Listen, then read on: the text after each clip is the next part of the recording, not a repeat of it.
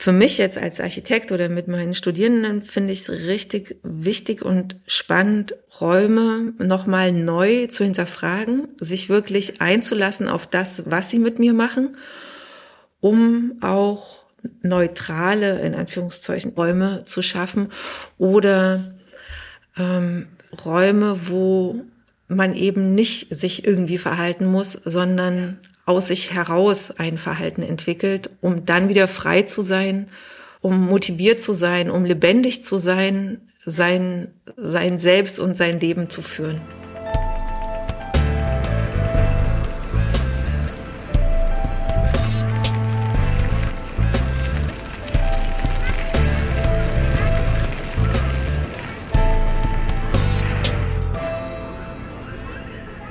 Herzlich willkommen zu Stadt, Raum, Frau. Mein Name ist Friederike Lando-Donnelly und weil ihr mich gerade nur hören könnt, sage ich dazu, hinter dem Wort Frau in unserem Podcast-Titel steht das genderinklusive Sternchen. Ich bin promovierte Stadtsoziologin und politische Philosophin. Ich bin eine weiße, queere und körperlich uneingeschränkte Frau von 33 Jahren. In diesem Podcast geht es um queer-feministische Perspektiven auf Architektur, Stadtplanung und Aktivismus. Was fordern zeitgenössische Architektinnen und wovon träumen sie? Wofür kämpfen sie und wie sehen für sie Städte der Zukunft aus? Wie können Frauen in all ihrer Vielfalt von Größe, Form, Alter, Geschlechtsidentität, ethnischem Background, Muttersprache oder sexueller Orientierung an der Stadt von morgen mitwirken? Wie verändern Frauen die Architekturbranche? Welche Hürden müssen sie dafür meistern und welche neuen Ansätze von Karriere und Solidarität entwickeln sie? Kurz, ich interessiere mich für frische und vielleicht sogar radikale Positionen, wie Architektur und Stadtplanung als Schnittstellen gesellschaftspolitischer Veränderungen fungieren können.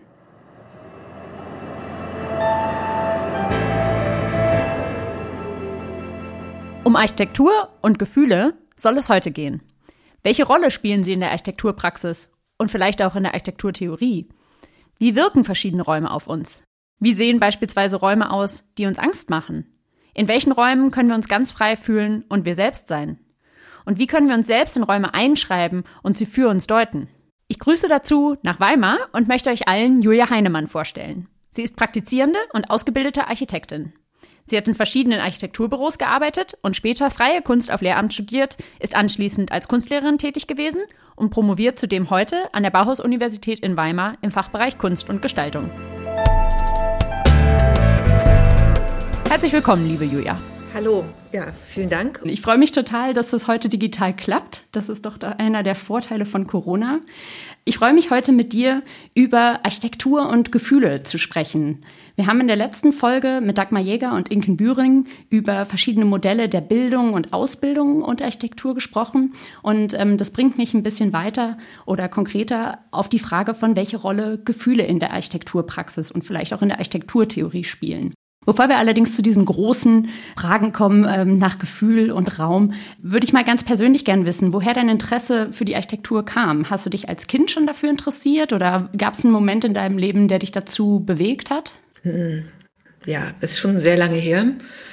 Ähm, ganz ehrlich wollte ich, glaube ich, vor meinem Studium erst Tischler lernen, aber ich hatte nicht, oder ich hatte auch einen, eine Tischlerei, aber die haben mich nicht genommen, weil ich ein Mädchen war.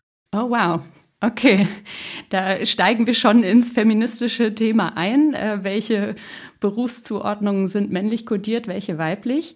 Das heißt, du hattest eigentlich Interesse an sowas Praktischem und hast dich dann aber auf die Architektur ja, gewendet. ich glaube, ich hätte das früher oder später äh, trotzdem gemacht, aber ich fand es auch gut oder ich finde es nach wie vor gut, wenn man ein Handwerk vorm Architekturstudium erlernt, weil mhm. man baut und plant und braucht schon auch die Praxiserfahrung, um zu wissen, was man zeichnet, was man entwirft und wie es auch auf so einer Baustelle abläuft. Und ähm, ich muss trotzdem diese die Tischlerei nochmal in Schutz nehmen. Die hatten Angst, dass ich zu schwach bin für den Beruf, weil man muss auch große Holztafeln tragen und es ist auch ein körperlich anstrengender Beruf. Hm.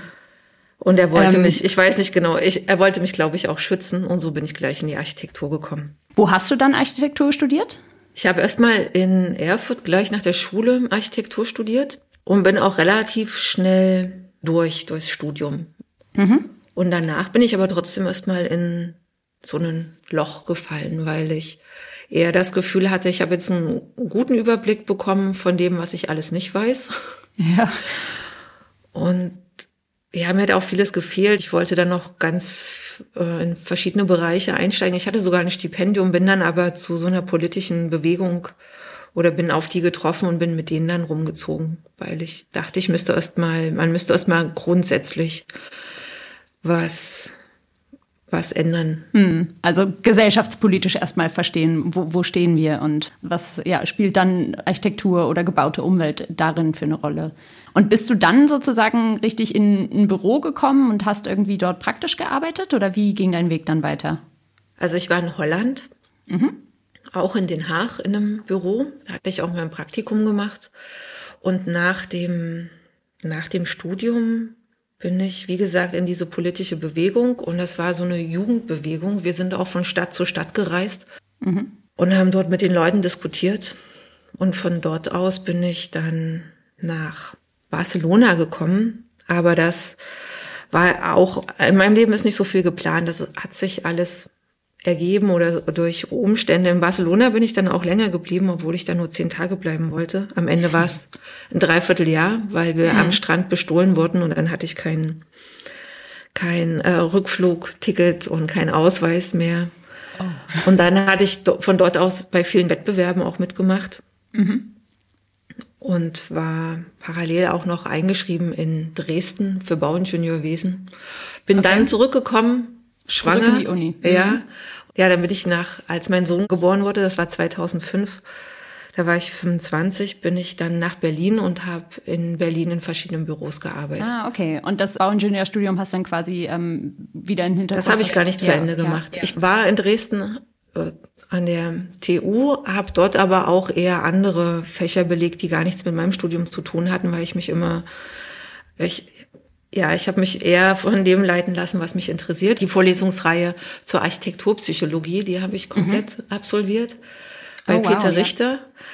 Und ja, fand es vorher auch schon spannend und hatte in Berlin, ich weiß gar nicht, ob das was damit zu tun hat, aber jetzt, wenn du so fragst, habe in Berlin noch eine Ausbildung gemacht zum, ähm, das heißt eigentlich, wenn man es richtig ausspricht, Feng Shui Berater. Mhm hier auch als Feng Shui, das ist diese fernöstliche ja. Philosophie der Raumgestaltung, weil unser Prof damals auch gesagt hat, eigentlich gehört das mit ins Studium rein, wie Räume wirken. Also wenn man äh, die ursprüngliche Lehre sich genau anschaut, dann ist das gar kein Hokuspokus und das, was bei uns jetzt als Feng Shui verkauft wird, wo man seinen Wasserbrunnen hinstellt, das ist das natürlich nicht, sondern es geht wirklich um, um Gestaltungskonzepte.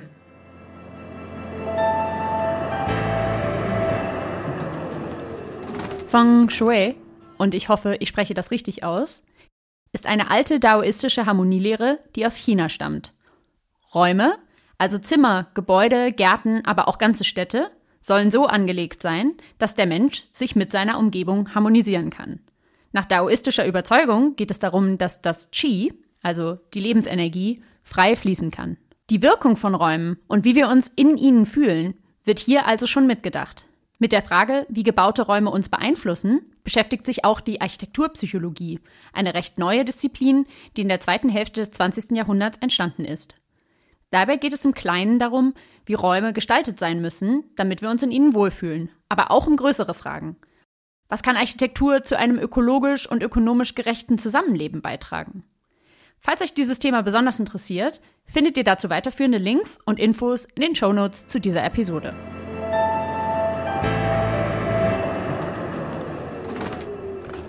Du hast uns gerade zwei tolle Begriffe geschenkt, Architekturpsychologie und ähm, Feng Shui. Und du hast gesagt, dass das deine Wahrnehmung sozusagen von Räumen, vielleicht auch deine gefühlsbetonte Wahrnehmung von Räumen dann schon früh geschärft hat. Kannst du uns ein bisschen was dazu erzählen, inwieweit da vielleicht auch Geschlechterfragen oder eben so dieses männlich-weiblichkeitsding irgendwie eine Rolle gespielt haben? Oder war das zu dem Zeitpunkt nicht im Vordergrund? In dem Feng Shui College in Berlin. Da ging es ja eher um die Philosophie. Was genau bedeutet das? Wie sehen wir Westler auf den Raum? Wie sieht es die osteuropäische Kultur? Und da ist natürlich ein sehr, sehr großer Unterschied. Und das könnte man vielleicht jetzt auf deine Frage bezogen schon auch auf Männer- und Frauenwahrnehmung beziehen oder Konzepte, was fraulich, was männlich ist. Beim Feng Shui geht es viel um Energieflüsse und da gibt es ja die weibliche Energie und die männliche Energie, was sich ja mhm. im Yin-Yang auch schon darstellt. Genau. Und bei uns in der westlichen Kultur oder auch in der Architektur oder in der Architekturausbildung geht es natürlich um das gebaute Gebäude, um das Objekt, um die Form, um das, was man anfassen kann.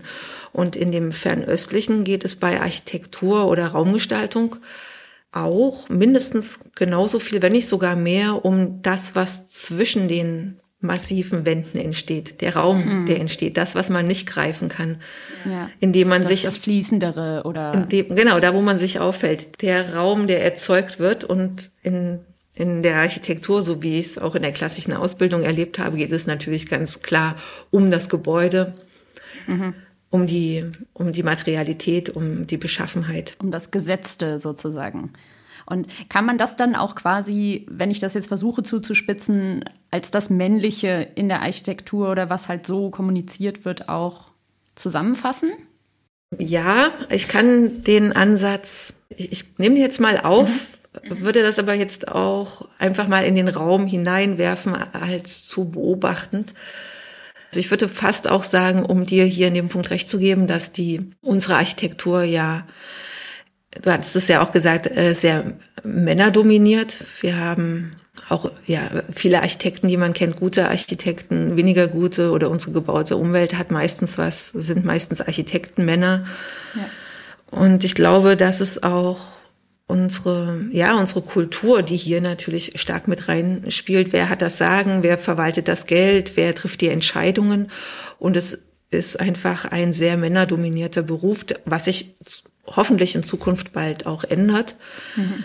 Wie man sich einen Architekten vorstellt oder diesen Entscheider, der der die äh, Entwürfe macht und dann auch das Geld in die Hand nimmt oder die Anweisungen gibt passt nicht so richtig zu unserer Vorstellung von Frauen. Deswegen fühlen sich da auch viele nicht so wohl oder hm. haben da nicht die, die Durchsetzungskraft, weil es auch nicht unbedingt sich in Anführungszeichen ziemt, ist ja auch ein sehr veraltetes Wort, aber das ist, ja. ist nicht unbedingt fraulich, dann jetzt auf die Baustelle zu gehen und die, ja. die Anweisungen zu geben oder mit dem Bauherrn rumzudiskutieren. Das ist doch besser der Entwurf sein sollte und nicht der andere, auch zu seinem eigenen Vorteil.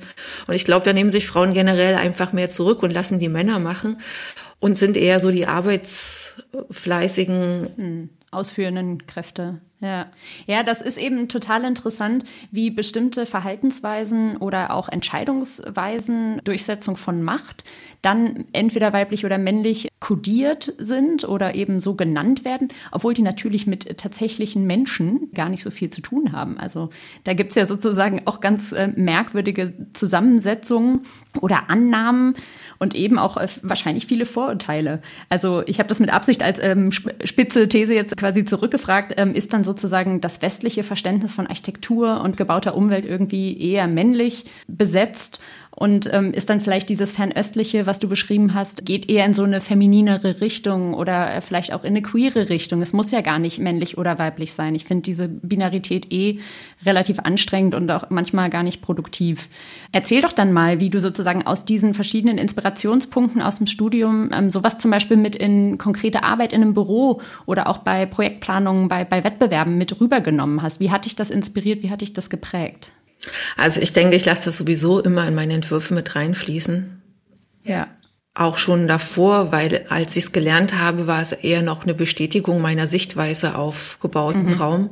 Und ich finde auch jetzt gerade in meiner Rolle als Dozentin an der Bauhaus-Universität, mhm. ich bilde ja die neuen Architekten, die, jungen, die junge Generation Architektinnen, ja. Studierenden aus und ähm, kann damit auch schon meinen meinen Schwerpunkt legen. Und ich denke schon auch, dass ich mit meiner Ansicht eher mhm. ungewöhnliche Projekte anstoße oder auch Herangehensweisen. Mir geht es ganz ähm, stark auch darum, partizipative Entwurfsprozesse zu entwickeln. Mhm. Das heißt, die Jungen, die neue Garde an Architekten, an Architektinnen, wenn ich jetzt Architekten sage, dann meine ich immer, ich bin noch in, ich bin noch in dieser Tradition. Ja.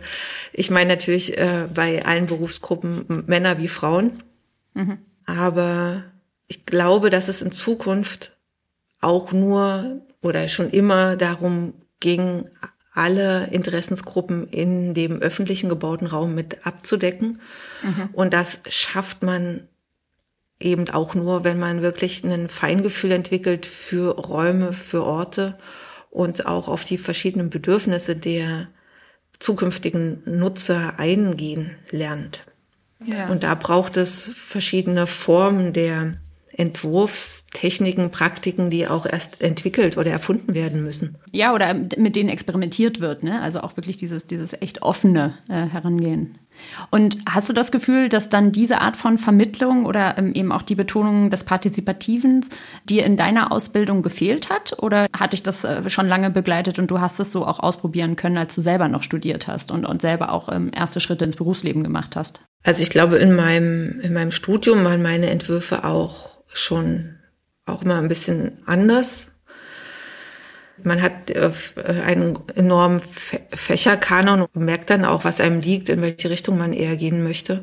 Mhm. Und ich bin definitiv der Entwurfsarchitekt, weil ich auch gerne in größeren Zusammenhängen denke und auch denke, dass eine Architektur an einem bestimmten wir reden jetzt sehr allgemein, aber dass eine Architektur oder ein Gebäude an einem Standort auf jeden Fall einen enormen Mehrwert leisten muss, um das Vorgefundene wieder mhm. in einen neuen Gesamtzusammenhang zu bringen und das, was vorgefunden wird, auch zu würdigen, zu schätzen und nicht ein ja. Solitär, der dorthin gestellt wird, unabhängig von dem, was sich um ihn befindet, einfach seiner Selbstwillen an diesem Ort glänzt. Das ist für mich keine gute Architektur und das glaube ich mhm. ist aber als ich studiert habe, war das noch akzeptabel. Wie hat sich das für dich entwickelt, dass Gefühle in deiner architektonischen Praxis oder vielleicht auch in deiner kunstvermittelnden Praxis eine Rolle spielen? Gab es da irgendwie einen bestimmten Moment oder eine Art von, ich weiß nicht, Inspiration, Begegnung, vielleicht auch ein Gebäude, wo dein Groschen gefallen ist? Hey, Architektur und Gefühle sind echt ein gutes Paar? Mir ist schon bewusst, wie vielen anderen draußen hoffentlich auch, dass das Wichtigste unsere Gefühle sind. Und man kann an einem denselben Ort sich mehrmals aufhalten mit einem anderen Gefühl und es macht was mit einem. Man sucht ja auch bestimmte Orte auf, wenn man bestimmte Gefühle hat. Ja. Und ja, gebaute Räume, die bieten nicht nur Schutz, sondern die geben natürlich auch ein Verhalten vor. Und jeder Raum evoziert ein bestimmtes Verhalten. Und mhm. je nachdem, wie ich mich verhalte, fühle ich mich ja auch. Ja. Das heißt, wenn ich jetzt mich wichtig fühle und ich bin jetzt, was weiß ich, gehe in die Schule, ich bin die Lehrerin und ich gehe vor an die Tafel und richte mich mit meiner Präsenz an, an die Schulklasse in einem klassisch geschlossenen Raum, so wie die äh, Tische und Bänke ausgerichtet sind und ich mhm. habe den Blick nach draußen auf dem Schulhof und ich weiß einfach, ich bin in der Schule und wir haben das alles erlebt und man fühlt sich auch so. Und sobald man in der Schülerrolle ist, legt man ein Verhalten an den Tag, mhm. genauso wie man in der Lehrerrolle ist oder in der Dozentenrolle. Wenn man in ein Gebäude hineingeht, weißt du ja auch, man orientiert sich kurz, wo muss ich hin und dann gehe ich den langen Gang und dann zähle ich die Türen ab und dann gehe ja. ich dort rein. Am Ende ist Architektur wie, wie ein Elternteil, wie ein Vater, der einen an die Hand nimmt mhm. und zeigt, wo es lang geht. Und wir haben immer zwei Eltern, Mutter und Vater. Und ich glaube, eine richtig gute Architektur ist beides. Mhm. Sowohl Vater als auch Mutter. Das heißt, es braucht auch Räume der bedingungslosen Gefühlslage. Das heißt, ich muss jetzt nicht immer stringent diesen Flur lang gehen oder ich muss mich so und so verhalten, weil es mir mhm. die Räume vorgeben, sondern ich brauche auch Räume, wo ich ich selbst sein kann oder wo ich mich selber erstmal erleben kann oder erfinden kann. Oder wo es vielleicht keine Vorgaben gibt, wie man sich zu verhalten hat, eben. Also dieses Disziplinierende. Wie möchte ich mich eigentlich verhalten und was für ein Raum ist denn überhaupt meiner Gefühlslage gerecht, dass ja. man selber wieder zum Entscheider wird? Ja, ich finde es total interessant, wie du die Wechselwirkung sozusagen zwischen gebautem Raum, Gefühlen, die diese Räume hervorrufen und Verhaltensweisen zusammenbringst. Manche Räume fühlen sich für mich erdrückend an und andere Leute fühlen sich darin äh, geborgen und sicher. Also die Gefühle oder die Wahrnehmung auf äh, bestimmte Räume ist ja auch sehr subjektiv und, und sehr von einem selbst abhängig. In welchem Körper befinde ich mich? In welchem Kontext befinde ich mich? Kenne ich den Kontext? Ist es was, was Fremdes oder so? Da würde ich dich gern fragen, welche Gefühle dich denn besonders interessieren? Also ich meine, wir können über äh, Wut sprechen, über Angst, über Geborgenheit, über Ekel, über Begehren und so weiter. Welche Gefühle interessieren dich architektonisch besonders oder mit welchen Gefühlen gehst du da besonders viel um oder, oder experimentierst auch äh, in deiner Lehre? Spannende Frage. Ich fand es gerade auch schön, wie du es zusammengefasst hast. Das heißt, wir sind ja in einem Körper und mhm. unser Körper fühlt auch und die Architektur ist einfach nur ein ausgelagerter Körper, also mhm. ein vergrößerter. Und je nachdem, wie ich mich in meinem Körper fühle, spielen natürlich auch die Gedanken mit, aber ja. die Körperhaltung macht ja auch was mit meinem Gefühl. Und wenn ich mich niedergeschlagen fühle, es ist ja schon sehr wortwörtlich, als ob mich etwas von außen niedergeschlagen hat. Und genauso kann, können natürlich auch Räume wirken. Ja. Aber ganz, ganz wichtig ist, egal wie ich mich fühle, jedes Gefühl ist wichtig und richtig und gehört zu mir. Wichtig ist es aber, dass ich auch Freiheiten habe, mich auf bestimmte Gefühlslagen einzulassen. Und wenn ich mich in der Stadt aufhalte oder in meinen gewohnten hm. Räumlichkeiten, dann kenne ich diese Gefühle, die ich dort habe, lebe die dort aus. Und für mich jetzt als Architekt oder mit meinen Studierenden finde ich es richtig wichtig und spannend, Räume nochmal neu zu hinterfragen, mhm. sich wirklich einzulassen auf das, was sie mit mir machen, um auch ja, neutrale Räume zu schaffen oder Räume, wo man eben nicht sich irgendwie verhalten muss, sondern ja.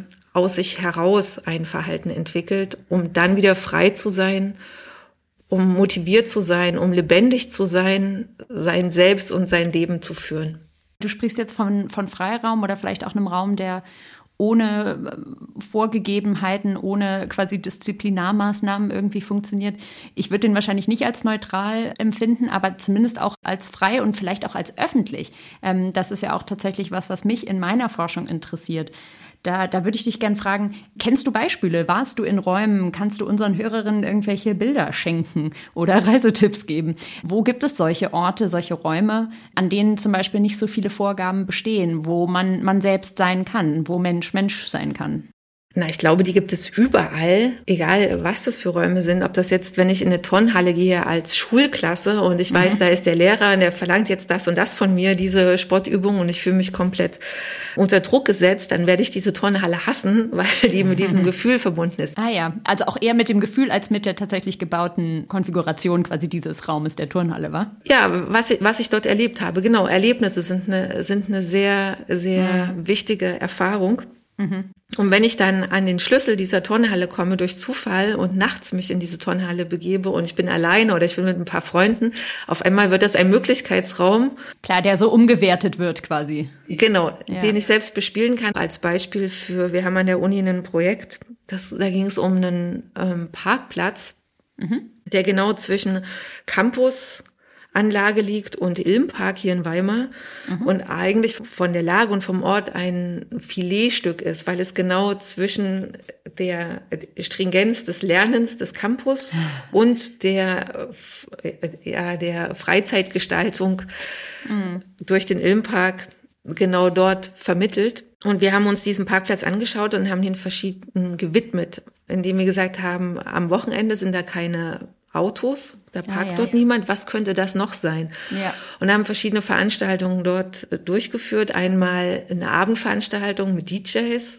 Cool. Wir haben abstrakte Wände aufgebaut, um Räume zu schaffen, wie so einen Vorraum, dann den Haupttanzraum und dann etwas ähm, separiert entstehen ja dann die Hinterräume und haben diesen Parkplatz oder haben diese abstrakten Raumelemente auch wieder zurückgebaut und am mhm. nächsten Tag wieder neu aufgebaut und haben eine komplett neue Szenerie entwickelt, haben zum Beispiel auch ein Stadtfrühstück veranstaltet. Also die Studierenden haben das alles überlegt, was sie, was es für Veranstaltungen sein könnten, haben die auch initiiert, eingeladen und die Räume jeweils danach gebaut und dadurch verschiedene Erlebnisräume geschaffen. Ja, ich finde das total interessant, dieses Wechselspiel zwischen gegebenem und ähm, neu erdachtem, zwischen konkretem und abstraktem und würde da jetzt gerne auf ein anderes Projekt, was ich von dir sehr spannend finde, umschwenken und zwar dein Projekt Plattenbau. Der Begriff ist ja eigentlich relativ gängig, gerade im deutschen Architekturkontext, hat bei dir aber, glaube ich, eine ganz andere Bedeutung. Er bezieht sich zwar natürlich auch auf die Weimarer Tradition sozusagen des Bauhaus, aber ähm, ich würde mich freuen, mal ein bisschen mehr noch drüber zu hören, was verbirgt sich hinter diesem Projekt Plattenbau, was hat das auch mit Gefühlen und Raum zu tun? Im Grunde genommen ist, habe ich sogar schon erwähnt, es sind nämlich diese abstrakten Raumelemente, die wir auf diesem Parkplatz aufgestellt haben, um verschiedene Raumsituationen zu erzeugen und damit auch natürlich verschiedene Nutzungen oder Erlebnisse, die aber nicht vorgegeben sind. Und diese abstrakten Raumelemente sind vergrößerte Bausteine, mit denen wir im Vorfeld gearbeitet haben. Mhm. Und dieses Baukastensystem, mit dem ich jetzt auch schon fast 20 Jahre arbeite, ist mir ein Hilfsmittel und Tool, im Raum Beziehungen aufzustellen oder seine Gedanken räumlich zu ordnen. Und das benutze mhm. ich in den verschiedensten Kontexten, auch in der Schule. Ja. Weil wir ja selber auch räumliche Wesen sind. Wir haben einen Körper und wir kommunizieren mit Sprache, mit Bildern, mit Film, mit Musik. Aber ich denke auch, dass wenn wir den Raum als Kommunikationsmittel aussparen, uns ja beschneiden an einer zusätzlichen Ausdrucksmöglichkeit. Ja. Also es geht sozusagen um neue Möglichkeiten und um neue Zugriffe im Grunde genommen auf Wissen und auch auf, ja, Verständigung. Verständigung. Mhm. Und Darstellen sind ja auch alles sehr raumbildende Begriffe, mit denen wir kommunizieren. Ich fand gerade diesen, diesen Ausdruck des äh, Gedankensräumlich sortieren sehr spannend. Denn wir haben jetzt, wie gesagt, schon drüber gesprochen, dass Räume bestimmte Verhaltensweisen vorschreiben oder vielleicht auch konditionieren. Ja, also dass das eine mehr ähm, sich dann ergibt, wenn der Raum zum Beispiel sehr lichtdurchflutet ist, sehr, sehr offen, sehr durchlässig, mit, mit weicheren Materialien, vielleicht arbeitet mit helleren Farben und so weiter und vielleicht andere Stimmungen hervorruft und eben auch vielleicht andere Gedanken hervorruft, wenn da die Palette ähm, ein bisschen anders aussieht. Ich würde gerne nochmal auf diese Frage zurückkommen von, welche Gefühle dich denn besonders interessieren, beziehungsweise auch, wo du vielleicht so, so Grenzen siehst, ähm, dass Architektur Gefühle repräsentieren kann. Jetzt hast du gesagt, als ich das von dem Bausatz erzählt habe, das ist ein Baukastensystem. Mhm. Ich habe in der Schule auch schon damit gearbeitet und ich hatte da zum Beispiel mal Gefühle stellen lassen. Mhm. Und die durften sich das selber aussuchen, welches Gefühl, und die anderen mussten raten, welches Gefühl gestellt wurde. Ah, wow. Und da mhm. sind wir auch auf genau solche Begrifflichkeiten gekommen. Und Angst ist natürlich ein sehr, sehr starkes Gefühl, was man eigentlich vermeiden möchte und kommt aber auch aus dem Griechischen von Angustus und heißt Enge. Das heißt, mhm. wenn man sich beengt und, ja. und eingefärcht fühlt, dann kriegt man Angst. Mhm. Oder wenn der Hals, Angina, wenn der Hals dick wird und man keine Luft mehr kriegt, dann ah, kriegt ja. man engen Hals. Und das spielt natürlich auch in Raumerlebnissen mit. Ja. Aber manchmal braucht man kleine, enge Räume. Man will sich mhm. verkriechen, man möchte nicht gesehen werden, man sucht Schutz. Klar, Schutz, Sicherheit. Und wenn man auf einer großen Bühne steht, alle sehen einen und man fühlt sich unwohl, dann ist es dann auch nicht die richtige Situation. Und es ist aber auch super situationsabhängig, was ja. man gerade braucht. Und das ja, kann man ja. auch nicht im Vorfeld sagen, weil jeder Mensch braucht zu jeder Zeit was anderes. Und Klar. deswegen ist es sehr, sehr gut, wenn man sich selber kennt und wenn man weiß, welche Gefühlslagen mit welchen Räumen verbunden mhm. sind und wo ich mir genau das holen kann, was ich genau in dem Moment brauche. Und das ja. gibt ja auch eine gewisse Art von Sicherheit. Bleiben wir vielleicht dann mal bei diesem Begriff von Angst und wie sich das architektonisch ausdrücken kann, beziehungsweise Enge und Weite vielleicht ähm, auch als äh, quasi Skalierung funktionieren, Angst zu schaffen oder Angst zu nehmen. Wie würdest du das dann vielleicht als Forderung oder als Behauptung aufstellen an die Architektur? Wie muss Architektur beschaffen sein, um zum Beispiel Ängste nehmen zu können? Also wie, wie durchlässig, wie flexibel, wie ähm, auch eben wieder modular müsste so eine quasi Anti-Angst-Architektur sein? Zuallererst finde ich es wichtig, dass Menschen, wie auch in der Psychologie, erstmal in der Schule, dass man schon darüber informiert wird, dass es was mit einem macht, dass es einen beeinflusst und wie man damit arbeiten kann, dass man mhm. sich selber besser versteht. Und wenn man sich selber besser versteht und seine Gefühle, kann man natürlich auch ganz anders agieren. Das ist der erste Punkt. Und zum Zweiten geht es natürlich, hatten wir auch schon gesprochen, dass es auch immer eine persönliche Sache ist und mit einer Erfahrung oder einem Erlebnis verbunden ist. Ja. Und mein Traum für die demokratische soziale Architektur der Zukunft auch in Städten im öffentlichen Raum sind mhm. genau solche Möglichkeitsräume oder modulare Formen, die veränderbar sind, auf verschiedene Bedürfnisse reagieren können, auf ja. verschiedene Tages- oder Jahreszeiten oder Veranstaltungen oder Nutzer und von der Bevölkerung je nach Bedarf auch mitgestaltet werden kann, wie so Installationskerne, mhm. die immer, die sich ausdehnen können, je nach Wunsch der, der Örtlichkeit und aber auch wieder zusammenziehen können und verschiedene ja.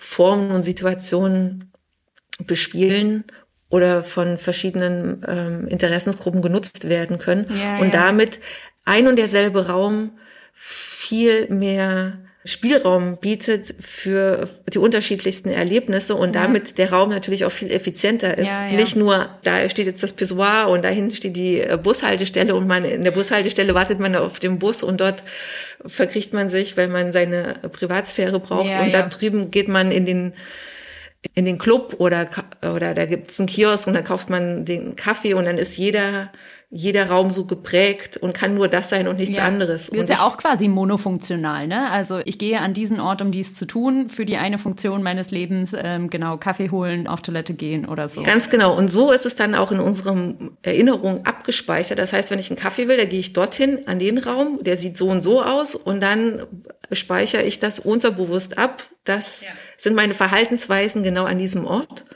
Mhm. Und an diesem Ort sind meine Verhaltensweisen so und auf einmal bestimmt mein Verhalten der Ort und nicht mehr umgedreht und ich verhalte ja, mich, ja. wie der Ort das vorgibt und ich gebe meine Freiheit ab, ohne dass ich es merke. Genau. Und man reduziert im Grunde genommen den Raum auf eine Art und Weise auch auf etwas, das eigentlich auch noch mehr sein könnte. Ja. Und wenn man Räume immer mal wieder neu interpretiert und sagt, wo, wozu könnte man diesen Raum, ob das jetzt eine Parkbank ist oder ein Kiosk oder eine Bushaltestelle noch nutzen und überschreibt den mit neuen Erlebnissen, mit neuen Erfahrungen, werden nicht nur die Räume vielfältiger, sondern auch unsere Kreativität wird wieder angeregt. Und wir sind selber auch wieder aufgeschlossener neuen Erfahrungen gegenüber. Wenn wir sagen, Mann ist so, Frau ist so und ich habe die und die Erwartungen und dann schiebt man Persönlichkeiten ja auch schon wieder in Schubladen und genau das gleiche passiert mit unseren Raumerlebnissen. Und ich denke, dass wir mit Räumen, indem wir Räume schaffen, die mehrere Möglichkeiten, mehrere Optionen offen halten, auch diplomatischer werden oder ja vielleicht auch neue Formen des Miteinanders und und äh, des Verständnisses und auch so des äh, Unterschiedlichseins einfach nebeneinander ermöglichen können. Wenn wir jetzt so weit gehen, wie du das gerade sagst, dann kriegen wir eigentlich noch mehr Möglichkeiten, uns zu fühlen und die Welt wahrzunehmen, wenn die Räume uns nicht so überbestimmen. Und das finde ich eigentlich den interessanten Punkt dann zu hören wie müssen Räume beschaffen sein, damit ich inspiriert werde, damit ich auf eine andere Art und Weise ich selbst sein kann oder auf andere Arten Leute kennenlernen kann oder Leuten begegnen kann und so weiter. Und da genau, sehe ich dann sozusagen auch so ein bisschen, dass das radikale Moment irgendwie wirklich auch mit Gefühlen in die Architektur zu gehen. Ja, und ich glaube, genau das, aber das ist jetzt meine These, ich glaube, das kann erzeugt werden, indem man undefinierte Räume hat. Und ja. du hattest mich von auf meinem Baukastensystem angesprochen. Das ist ja auch wirklich ein mathematisches System, zusammengesetzt aus drei Stufenpyramiden, die zusammen einen Würfel ergeben.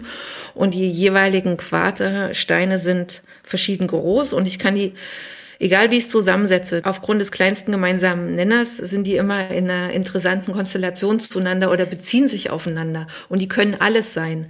Deswegen spielen ja auch Kinder gern mit Baukastensystemen, weil die alles sein können und die Kreativität wird angeregt und bei Bausteinen ist es auch egal, ob man Junge oder Mädchen ist, ohne jetzt in ein Klischee zu verfallen. Aber ich kann mir ja aussuchen, ob der Baustein ein, ein Kuchen ist oder eine Tiefgarage für meine Matchbox. Und diese Kreativität wird unterdrückt, indem Spielzeug heute schon super vorgegeben ist, ja. total vordefiniert. Und das macht Lego zum Beispiel auch. Lego ist ein super tolles Spielzeug und hat ein ganz tolles Konzept, aber aufgrund der Ausgestaltung in verschiedene Spielwelten, in dem mm. man, was weiß ich, äh, Indiana Jones vorgefertigt spielen kann oder irgendwelche anderen Welten, ist man ja nicht mehr frei in der eigenen kreativen Leistung. Ja. Die können natürlich mehr Bausätze verkaufen, aber der Ursprungsgedanke von dieser Multifunktionalität eines Klar. Bausteins war eigentlich genderneutral. Genau, und das möchte ich zum Beispiel mit meinem Baukasten sagen, das, ah, ist, das ja. kann alles sein, das kann die gesamte Welt sein, das kann in jedem Maßstab gedacht werden. Und wenn ich genau mit meinen Studierenden Räume ganz abstrakt entwerfe und schaue es mal, was passiert mit der Distanz von zwei Scheiben, was für ein Raum wird aufgemacht, wie nehme ich den wahr, wann kann ich den Raum überhaupt nicht mehr wahrnehmen, weil die Steine zu weit auseinander sind, wann ist es zu eng und das Spiel im Baukasten dann übertragen in die Realität. Das heißt, wir bauen die abstrakten Elemente auch eins zu eins nach. Bestimmen natürlich vorher den Maßstab, sagen zum Beispiel, das ist ein Maßstab 1 zu 25. Der kleinste Würfel ist dann 50 mal 50 Zentimeter. Und die große Scheibe ist dann 3,50 Meter mal 3,50 Meter. Die bespannen wir mit weißen Tüchern, stellen die in den Raum und kein Mensch weiß, was das sein soll. Und man kommt auch mit Passanten ins Gespräch, die sagen, was wird denn das hier? Und dann fragen wir, was denken Sie denn? Was könnte das denn sein? Was braucht denn dieser Ort? Wie wird er denn jetzt von Ihnen wahrgenommen? Ja, das könnte ja ähm, eine Infotafel sein oder äh, eine Torsituation, ja, ja, in den so nächsten Raum sein. Mhm. Und genau über solche Räume, die eben noch nicht vordefiniert sind, wie einen White Cube in der Kunst. Der kann ja auch alles sein. Und dass es solche Formen, so eine Zwischenform im öffentlichen Raum gibt, die noch keine vordefinierte Nutzung haben und von den Passanten selbst interpretiert werden können und aber auch zur Diskussion und zum, zu einem Austausch anregen und zu Inspiration, was dieser Ort vielleicht noch braucht oder was es sein könnte oder in welche ja. Richtung es gehen kann. Und über, ja, ja. über solche Möglichkeitsräume kann man, glaube ich, auch den öffentlichen Raum mit den Nutzern gemeinsam hinterfragen oder ins Gespräch kommen. Genau, hinterfragen und auch irgendwie ganz neu interpretieren, ähm, sich neu aneignen. Ja, Julia, ich möchte dir auch danken für diese ganzen Bilder, die wir mit äh, geschenkt bekommen haben von, was könnte denn auf unserem Marktplatz oder an der U-Bahn-Haltestelle irgendwie eigentlich noch passieren, wenn wir mobile Elemente hätten, die uns äh, quasi stimulieren, Räume neu einzuteilen, aufzuteilen, Grenzen teilweise abzubauen, teilweise aufzustellen und ja, so wirklich ganz andere Raumerlebnisse irgendwie gemeinsam hervorzurufen.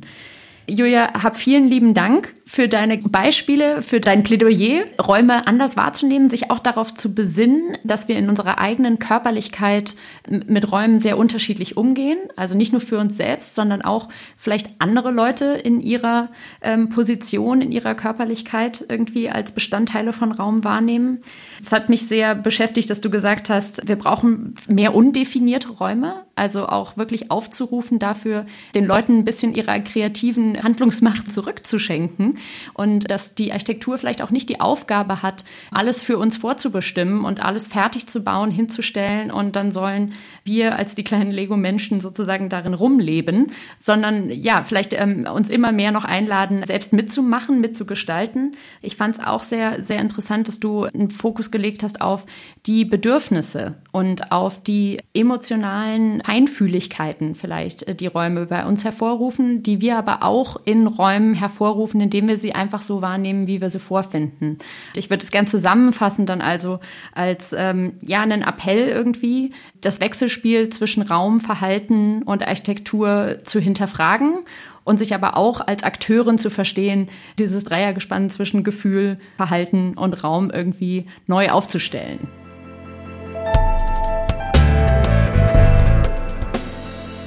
Wenn ihr mehr über die Arbeit von Julia Heinemann und die Themen der heutigen Folge erfahren wollt, schaut doch mal in die Show Notes. Dort findet ihr eine Menge spannende Infos und Links. In der Mediathek von Dreisat ist außerdem noch bis September dieses Jahres die Architektinnen-Doku Frauen bauen verfügbar. Dort kommen auch einige Gesprächspartnerinnen aus diesem Podcast zu Wort. In der nächsten Folge geht es um das Thema Architektur und Intersektionalität. Was genau ist das eigentlich und wie kann Architektur intersektionalen Ansprüchen gerecht werden? Wie können wir Räume schaffen, die verschiedenen Diskriminierungsformen wie Rassismus oder Sexismus bewusst entgegenwirken? Wir denken, na gut, Frau mit Sternchen und Frau mit Sternchen ist gleich, aber das ist nicht der Fall. Eine Frau, die muslimisch gelesen wird, ist mitnichten gleich ähm, wie eine Frau, die nicht muslimisch äh, auftritt. Oder eine schwarze Frau ist nicht auf der gleichen Ebene in dieser Gesellschaft ähm, wie eine weiße Frau. Ich spreche nicht von Formen der Diskriminierung auf der zwischenmenschlichen Ebene, sondern auf der strukturellen und auf der institutionellen Ebene. Das heißt, wenn sich eine Verwaltung dafür entscheidet, ähm, wir laden vor allen Dingen Verwaltungsmitarbeitende, Mitarbeitende von Organisationen und Vereinen ein, hat sie sich aufgrund des blinden Flecks, nämlich der Nicht-Auseinandersetzung mit der Frage von strukturellem Rassismus, sich indirekt dafür entschieden, praktisch und faktisch nur weiße Menschen einzuladen. Ich bin Friederike Lander-Donnelly und ich freue mich sehr, wenn ihr beim nächsten Mal wieder mit dabei seid. In der Zwischenzeit könnt ihr den Podcast kostenlos abonnieren. Wenn er euch gefallen hat, freue ich mich, wenn ihr ihn in der App eurer Wahl bewertet oder gerne auch weiterempfehlt. Bis dahin. Stadt, Raum, Frau ist ein Podcast von Argon Lab. Produzentin Johanna Beere. Autorin und Moderatorin Friederike Landau-Donnelly. Redaktion und Produktion Sabine Reichelt. Schnitt, Sounddesign und Musik Joscha Grunewald. Studio We Are Producers Berlin. Grafik Konstantin Gramalla.